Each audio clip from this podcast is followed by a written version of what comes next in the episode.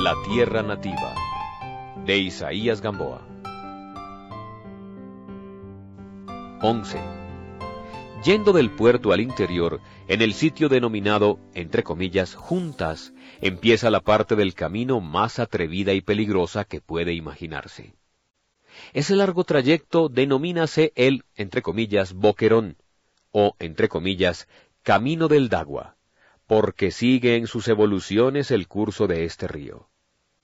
La anchura del cauce separa dos montañas altísimas y negras que hunden en las nubes sus cimas escarpadas y que se desarrollan paralelamente en una extensión de muchos kilómetros.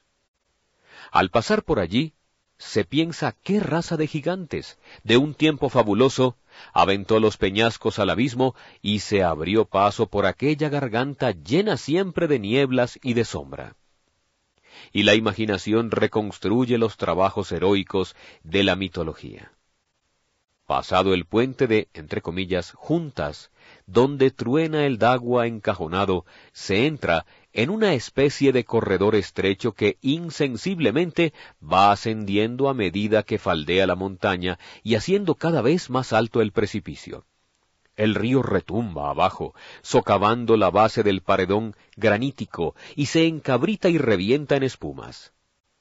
Terminada la subida, la galería que sirve de camino sigue horizontalmente, entrando y saliendo según los accidentes de las rocas. Aquí forma senos oscuros, más allá puntas casi aéreas, o avanza en línea recta a largos trechos.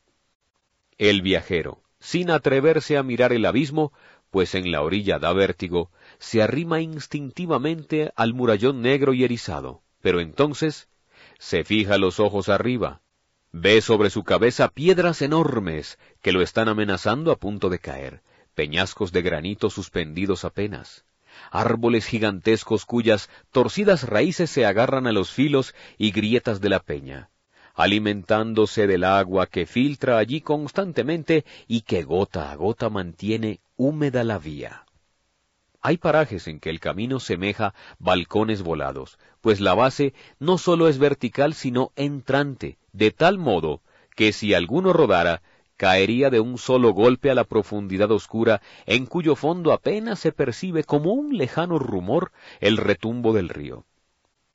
Y el río no se ve pues de su lecho oprimido entre dos murallones paralelos sube espesa neblina y tiene que subir muy alto para que la absorban los rayos del sol. Porque el sol no penetra en ese antro, donde los días son oscuros crepúsculos y donde nadie se ha atrevido a conocer la noche. De un voladero a otro, los postes del telégrafo parecen fantasmas asomados a la cima y las golondrinas en los alambres, como signos de música en un pentagrama, permanecen inmóviles, enigmáticas, tal vez abstraídas en ensueños de lejanos viajes. Pequeñas vertientes saltan de las rocas y corren entre florecillas silvestres que adornan el trayecto.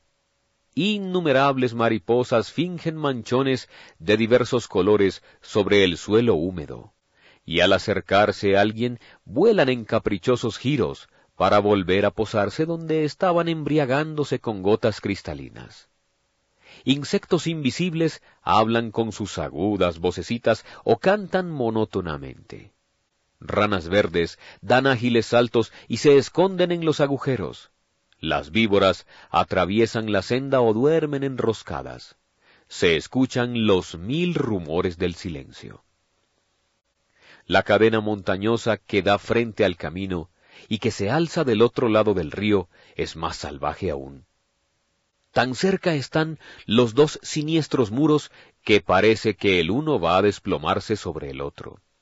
Allá, por donde nadie ha pasado jamás, asoma el tigre, y al ver a los pasajeros que se detienen a contemplarlo, se sube a los peñascos salientes, queriendo lanzarse sobre la presa tan cercana y que sin embargo se le escapa y no atreviéndose a dar el salto imposible, se agita desesperado, ardiendo en cólera salvaje, brinca de roca en roca, mueve la cola, como una gran serpiente, afila las uñas en las peñas, abre las fauces enormes, relamiendo el hocico feroz, lanza gruñidos sordos y le brillan los ojos como brasas.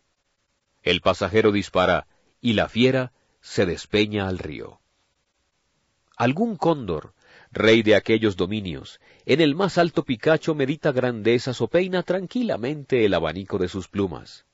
Y cuando las nieblas pretenden envolverlo, se cierne en los aires y recibe en las alas abiertas el beso del sol. Hay un sitio de donde se desprende una gran cascada que brota improvisto de la peña y arroja con violencia toda la masa de sus aguas. Cae desde inmensa altura y semeja el velo flotante de una novia, pero no llega hasta el fondo del abismo, sino que se pierde en la concavidad de una gruta. Se diría que va a regar jardines encantados en algún palacio subterráneo de las mil y una noches. ¡Qué grandiosa! y al propio tiempo aterradora es la tempestad en aquellos sitios horrendos. La lluvia suena como si todo el cielo cayese a torrentes. El trueno revienta y en roncos retumbos dilata mil ecos. Desencadena el huracán sus monstruos alados y hambrientos que pasan aullando. Las rocas se desquician y vuelan en pedazos como si el terremoto hubiera sacudido sus cimientos.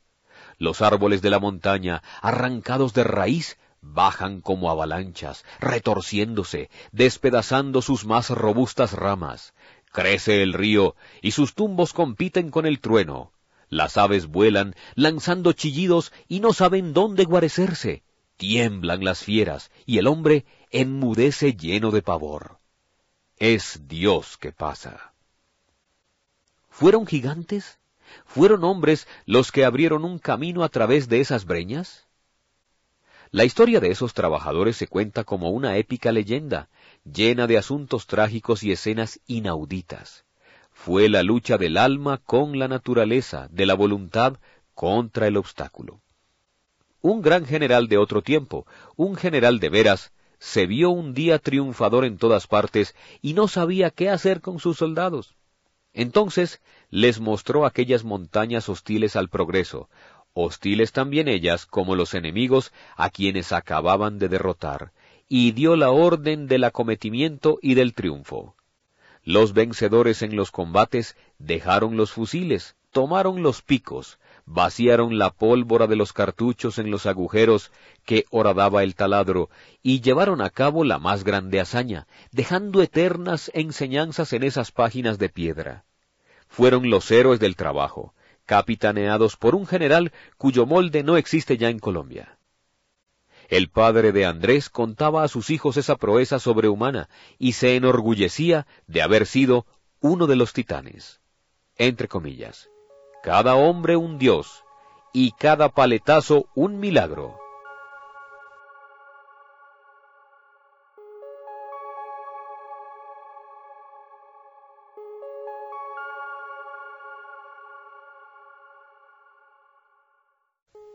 12. Tiñendo la noche, como lo había calculado Tomás, llegaron a la posada del Naranjo, después de haber atravesado la parte más fea del camino. A ese punto el terreno cambia de aspecto, debido a una estribación de la montaña donde ha podido construirse una casa. A no existir la posada del Naranjo, los pasajeros tendrían que pernoctar en juntas. Andrés fue recibido con la amabilidad característica de las gentes campesinas del país, que a pesar de las pocas comodidades de que disfrutan, proporcionan al pasajero cuanto les es posible, con la mejor voluntad.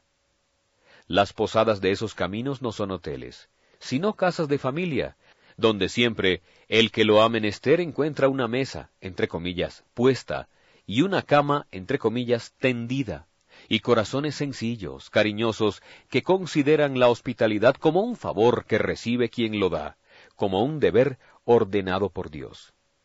A la partida del viajero, cuando éste pregunta cuánto debe, contestan casi siempre, Nada, señor, que le vaya bien. Andrés, fatigado, echó pie a tierra en el patio de la casa, y el mismo dueño de ella se hizo cargo del caballo y ayudó a Tomás a descargar. Cuando el posadero supo quién era Andrés y de dónde venía, llamó en voz alta a la mujer y a toda la familia para que vinieran a atender al huésped que tenían en su casa. ¿No saben ustedes quién es? Pues el hijo de don Manuel del Campo, que viene del extranjero.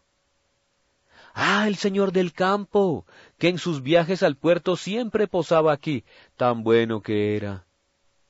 Andrés, en silencio, turbado por la memoria de su padre, dio la mano a la señora y a las niñas. Pues sí, aquí durmieron, él y usted, cuando usted se iba, ¿no es así? Sí, me acuerdo. Eso hace años. Iba usted muy jovencito. La señora, con el instinto de su buen corazón, interrumpió ese diálogo que iba a entristecer a su huésped, y obsequiosa y atenta se esforzó por que nada le faltara. Encendieron las luces y media hora después, en la misma sala, sobre una mesa pequeña cubierta con un mantel que aún tenía los dobleces, le sirvieron una comida improvisada. Huevos, carne y plátanos fritos, pan de maíz y de postres una hirviente taza de chocolate con queso, cuya espuma brillaba en burbujitas tornasoles como piedras preciosas. Por último, en un rústico jarro de plata, el agua límpida y fría de la montaña. Mientras duró la comida, el viejo le hablaba de la guerra que acababa de pasar. Más larga y horrorosa que la del sesenta. No se figura usted. La guerra del sesenta, en comparación con la última, perdería en adelante su fama legendaria. ¡Ay, señor! exclamó la mujer. Creíamos que eso no se acabaría nunca. ¡Qué pensiones! ¡Qué sustos! Cada rato que viene la partida y todos los hombres a correr, que están peleando en no sé qué parte, que han cogido a un general. No hablaban sino de generales que ya ni se sabía. Y todas las cosas por las nubes, dijo la hija mayor, en tanto que atendía al servicio de la mesa. Todo tan caro. Los pobres, los pobres son los que pagan, agregó sentenciosamente la señora. ¡Qué guerra, por Dios! Tomás, con el sombrero en la mano, asomó la cabeza a la salita y dijo desde el corredor Dispense, patrón. ¿A qué horas quiere que lo llame mañana? Cuando calcules que sean las cuatro. ¿Tan temprano? dijo el dueño de casa. Sí, quiero aprovechar la luna para alcanzar a llegar a Cali. Tiene razón. Estará desesperado por llegar, dijo la señora. ¡Qué alegrón le va a dar a su mamá! El posadero salió al patio y dio algunas órdenes a los mozos. Pónganle bastante caña al caballo de la montura y aseguren las otras bestias en la manguita. Vos, José, madrugás para ayudarle al peón. Andrés se acostó temprano en una cama rústica cuyas sábanas y fundas, acabadas de sacar del baúl, olían a quereme. La alcoba donde fue instalado era una pieza nueva, de madera, con una ventanita hacia el campo. La dejó abierta para que entrara el aire fresco de la noche. Durante mucho rato permaneció agitado, sin poder dormir, a pesar del cansancio que sentía. Se acordó de que para conciliar el sueño acostumbraba leer. Pero la idea de un libro allí le pareció sumamente extraña, rara. Pensó que leer era una cosa remotísima, algo que ya no estaba en su existencia, un hábito del que se había libertado hacía tiempo. ¿No era, pues, ya otro hombre? Apenas pudo darse cuenta de esas ideas confusas. Luego recordó dónde estaba, y el, entre comillas, mañana, ese siguiente día, tan cercano ya para él que había esperado tanto tiempo. Se le presentó con todas sus emociones, como algo grandioso, inconcebible, que iba a sacudir su ser y su vida. Pensó, esta será la última noche que viviré yo en la casa extraña. Pensó más, ¿será la última noche? Afuera, detrás del tabique el caballo golpeaba con los cascos el suelo de la pesebrera, y se le oía comer la caña en un cajón. El murmullo del río se elevaba desde las profundidades del precipicio, dominando la calma nocturna. A lo lejos, sumamente lejos, ladridos de perros.